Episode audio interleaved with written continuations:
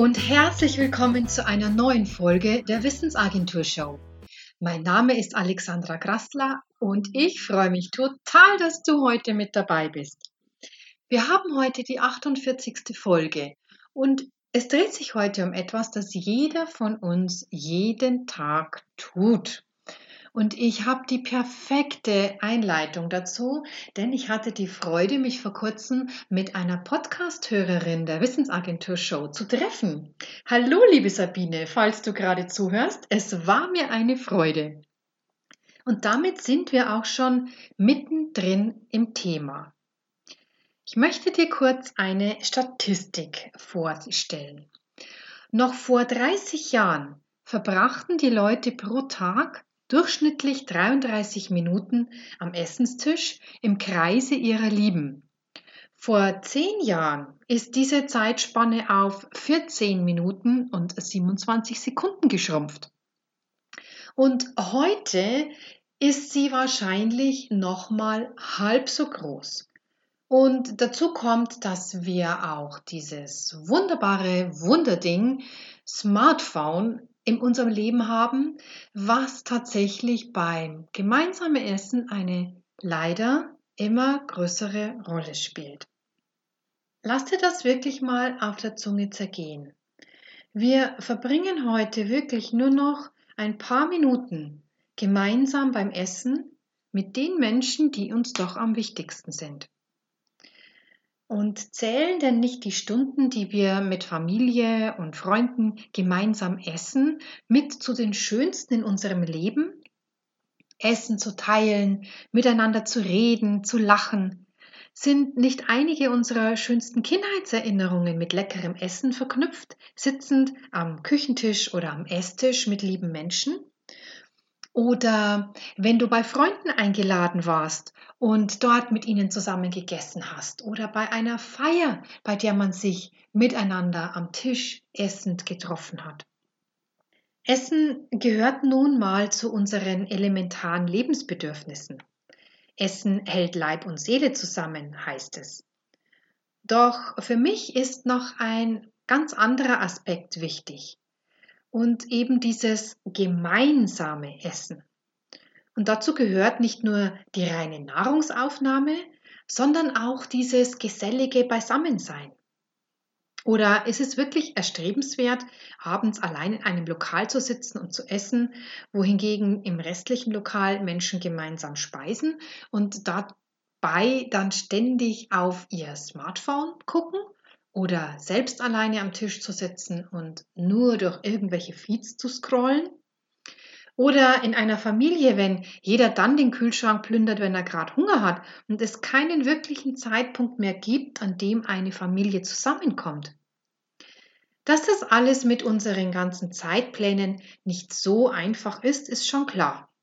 Doch wie ein früherer Mathelehrer immer zu mir gesagt hat, von einfach hat keiner was gesagt. der Wille zur Veränderung zählt. Und das Argument mit ich habe keine Zeit ist ein klarer Hinweis auf die Prioritätensetzung. Denn in Wirklichkeit geht dieser Satz noch weiter und heißt komplett, ich habe keine Zeit dafür.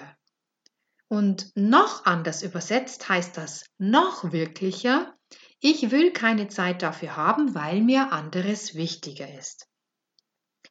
Dass ich für solche Interpretationen nicht unbedingt geliebt werde, das ist mir auch klar.